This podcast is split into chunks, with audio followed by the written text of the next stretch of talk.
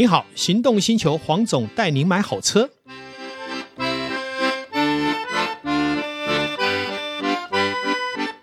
黄总带你买好车，又再度来到线上。今天我们一起跟导叔来为大家聊幸福事。Hello，各位听众朋友，大家好，我是导叔导观众。今天我们聊什么题目呢？今天呢、啊，我们来聊一聊关于人工智慧，好不好？哦。哎，原来你也注意到了啊！一点点，一点点。我老实说哈，既然这样讲，我是觉得我也不要见外的哈。这个部分呢，其实我在最近虽然很夯，可是其实在半年、一年前并没有那么夯。可是我在一个很好的机遇里面呢，呃，找到一个契机，就是刚好我们这个呃一个公益的一个讲堂呢，好，是我长期跟一些企业界的朋友呢一起呃接受我们赖老师的指导。那这个老师呢，在半年前其实就给我们开过课了。嗯，当时大家还没有那么夯的时候，就有谈到这个有关于聊天机器人，也就是我们现在最夯的叫 Chat GPT。哦，哎，那哎，是不是很夯？是，可是到处都有人在讲，对不对？是，那到底是什么玩意儿啊？是，我也蛮好奇的，因为我一直没有深入去接触这一块。是，其实我们这样讲哈。Chat GPT 啊，我们后面我们就直接谈叫做人工智慧聊天机器人。那这个呢，这个其实是一个叫 Open AI 这个平台呢，好，这样的一个呃投资的一个公司呢去成立的哈。那它的缘起是大概在二零一五年吧，好，我如果没有记错的话，是呃当时一个很主要，现在大家都耳熟能详的电动车的一个大咖叫做什么？Elon Musk。哎，马斯克。好，他找了一堆天才 AI 好的天才，然后成立了这样的一个组织。听说一开始的时候是有点类似公益教育性的，然后那但是没想到发展到今天呢，在二零一九年，Microsoft 微软公司居然花了大钱置入，想要买下来。而且买下来以后就开始，你知道就要做商转了嘛。嗯，好，那当然听说投资金额很大了。那相对微软这么大的公司，这个金额再怎么大也不算大哈。但是没想到就在这一两年啊，开花结果，因为它采用的是 Open AI 嘛，所以一开始都是用免费去试用。好，那当然我们在大概半年前也曾经找过我们的财经投资专家塞巴来谈他的什么 Open Pilot。嗯啊，就是智慧驾驶的 Open 的这个部分是，那你其实就会发现，当时我们就在讲 AI 这个题材未来是不可限量。诶，可是，呃，黄总，就我所知道的，像这套、嗯、呃这套系统，其实跟我们所熟知的啊、呃，不管是我们的搜寻引擎啊等等，它在使用上的逻辑都不太一样，对不对？呃，原则上，呃，像 Google，嗯，就是我们这十年来。大家普遍使用的早期的雅虎没那么精准，后来现在几乎都被 Google 取代了。对，那 Google 呢？它其实就是一个大数据的搜寻嘛。那其实错误的、正确的，甚至于呃回答的，应该这样讲不够立体感。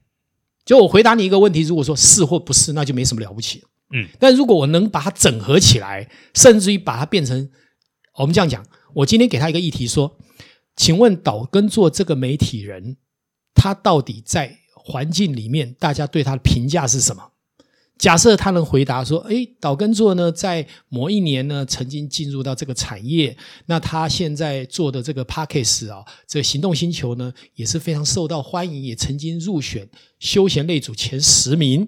那么，我们更期待岛根座未来在推动 Podcast 的行进间，为新媒体注入活血。这也是我们大家可以依赖的好平台。”我请问你，如果他这样回答，你会不会很惊讶？会，非常惊讶。我告诉你，他就是可以这样的模式。哇，可以做到这么深入啊！我在大概几个月前，我们的老师啊，在我们的这个平台里面给我们做试用，也给我们账号。那其实当场也有做了几个测试，他连吟诗作对都可以，这么厉害。比方说，我今天跟女朋友在看一个电影，我想牵她的手，请做七言绝句。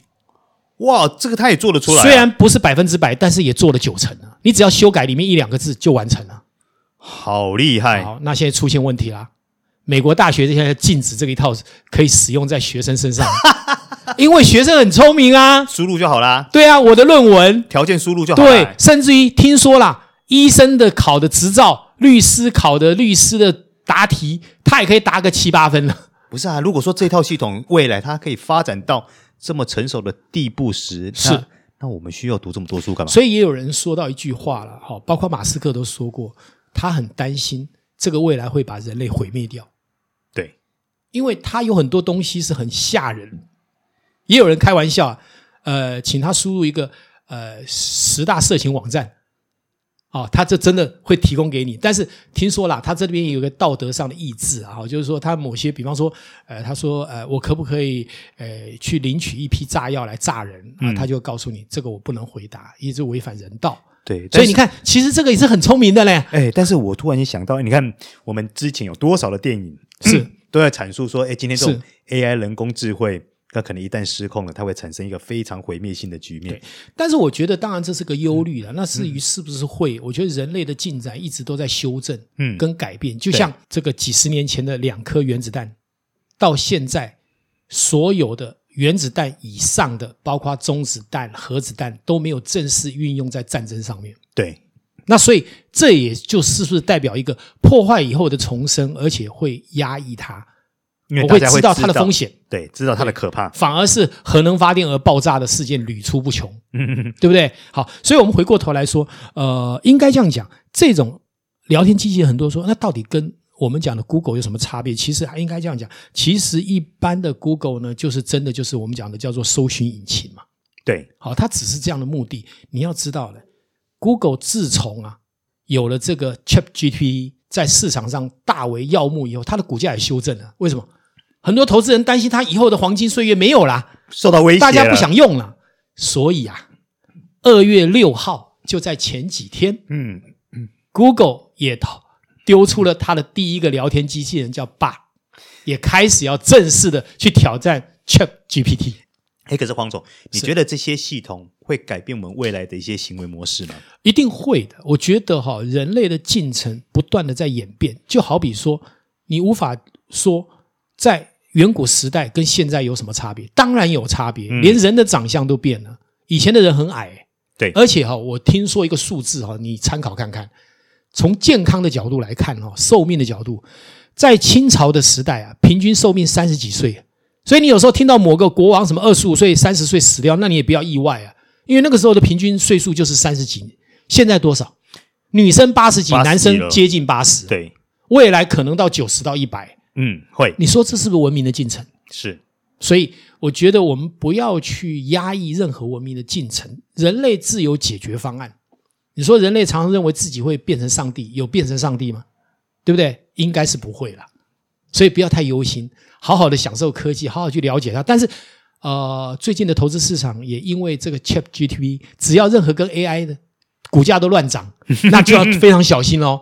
因为到底有没有连接？到底这个会不会成为商模，或者是获利的来源？这都是值得我们去长期观察。后续还要再观察的。对，这个这个、所以我就说有很多的东西，我们提出来的时候，我们可以聊聊，哎，看看，但是不要拒绝。嗯，我觉得很多人就是一来就啊，这这不可能，呃，没有什么不可能的。所以我觉得这世界变化太快。是，当我们用很诚意、很诚心去接受这个新来的变化，其实很棒。像我举个例子来讲，呃，我们现在来讲。你说有的人会说，哎，那这个大学生呢，用这个会不会不好？其实它各有两面。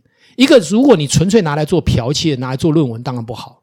但是一个是说，因为有很多人的语言能力，包括作文能力都很差，也许他可以利用他做了一篇文章，自己观察一下这个文章的起承转合，自己再用自己适度的去修饰，嗯，去改变，这是一个范本呢、啊。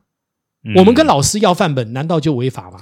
嗯，难道就？不是一个学习的过程吗？嗯，黄总，只是我觉得最重要是心态。对了，可是黄总，你这样讲的是比较光明面一点啊。当然，我们一定要从光明面，比方说，我们今天议题已经如果炸到一千集的时候，嗯，导兄。我炸不出来，我是不是可以问聊天机器人？哎，请问我今天可以谈什么议题？是哎，黄总，这个我就要插一下话了。对，一千集目前是没有了，可是我们已经迈向六百多集了。是啊，我的意思是说未来啊，嗯，那当我的议题都讲的我已经口干舌燥了，是不是还有新的议题？我可不可以问他？那他如果告诉我说，哎，你可以聊科技，哎，那这也不算剽窃啊。当然啦，我还是用我的语言，就包括我们今天讲的这一集，我的资讯来自于。所有的环境里面给我的资讯，但是我并没有照抄啊，嗯，我是把它整合出来，用我的想法跟你的想法一起来跟线上的听众来分享这一个好事情。应该说，所有的东西啦，万物所有东西，只是看你怎么去使用它，它都有好的一面跟不好的一面。没错，当你愿意用积极善良的一面去看待的时候，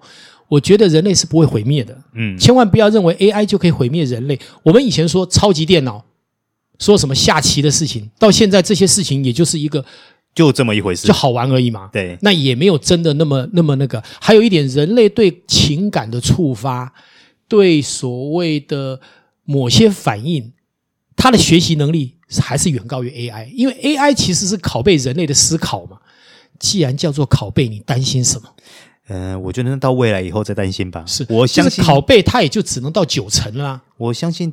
就现阶段来说，应该还不至于啦。未来，我觉得那可能很未来以后，我们把它当那就我们现在来说，我们把它把它当成是一个科幻科幻情节或科幻。任何未来的进程，不代表人类就停止。嗯，因为这些追在后面的未来，也是我们自己往前的原动力。所以人家说长江后浪推前浪，前浪是被推的，自然还是没有落后于后浪嘛。嗯嗯，还是赶在浪头上面嘛。嗯，那所以你何必先去想一件事？你发明的聊天机器人去取代你，但是它确实会造成很多人工作上没有，比方翻译官，嗯，或是某些需要重复去做的一些资讯的整合，它就取代了。可是这些被取代的人，难道就等死吗？其实你看哦，这二十年来有多少的行业或多少的工作已经被取代掉了？我们前面几集是不是有谈到投资？对，我们可以问 AI 投这个机器人说：“我拿一千万出来，明天怎么样变两千万？”如果他能回答出来，而且正确的时候，我想他的功能就出来了。哎，现在一讲完，很多的那个听众也想尝试，因为这才最实际嘛，对不对？对，那我也想说，如果一百个人都这样问他，一千个人这样问他，他不晓得会统一回答一个答案，还是说有一千个答案？我们待会私下就进到账号里面去问他嘛。听说他最近夯到什么程度呢？夯到大家都宕机了。因为太热，而且呢，使用的次数也把你下降下来。嗯，因为为什么？他怕你一直问，因为他现在是免费开放嘛。对，那未来会比较贵。但是我跟你报告一件事哈，就是我们知道的资讯是这样。呃，Google 现在搜寻，当然它也是在不管是诶，它用的所谓的互相的跟厂商的互动的商模，应该是都要付费，对不对？对。那如果假设有一天 Google 也采用这种所谓的人工聊天机器人的模式 Bard 去经营的时候，会产生一个巨大的变化。嗯，听说它的成本会高达七倍。哇，这么高啊！那这个时候是不是它可以真的成为实用的商模？这就值得商榷。每月七倍这个价格，因为对很多厂商来讲，它是付不起这个费用。对，所以未来第一个它就要成本下降，第二个就是说它的呃逻辑要改变。嗯，让它成为一个可以跟现在 Google 一样成本的时候，它才会大量的被使用。那但最起码它是一个可期待的未来。是，那事实上我相信也不是只有微软或是这个 Google 嘛，他们一定还是会有不同的角度哈、哦、来改变这些逻辑。嗯，就像 Google 的搜寻引擎，很多人都觉得它会泄露各资，很多人会觉得说我只要搜寻一下，我的很多的思考逻辑就被它套用。嗯，我的隐私就不保了。现在其实国外也有一些软体，是你跟我搜寻，付一点费用，但是我绝对不会偷用你的资讯，跟你提供的大数据。嗯，那这个就是我们讲的，未来一定是分门别类，有的是开放的，有的是付费的，有的是保护隐私的、隐私的。我觉得这就是人类有趣的地方，各取所需，然后找到自己的需求。去套用你应该要有的一个现实的使用状态。嗯，我想 ChatGPT 今天来讨论这个话题非常适合的时机，因为大家都在一片这个所谓大好看好的时候，我们可能浇一点点冷水，但是我们也不看坏。这样子的整合才是我一直认为的最好对待新科技的心法。嗯，是。您觉得呢？我同意，对，非常同意。对，因为我觉得我们呃的成长都是应该要渐趋成熟，不是人云亦云。就像我们一直讲的，投资我从来不会在大家一片看好的时候再加码，反而是我退场的时候。嗯，那我可以期待等个一两年，大家都被吓到已经是脱裤子，甚至于吓破胆的时候，我再来，我们再进场。这样来来回回，其实我们就过了最好的乐活人生。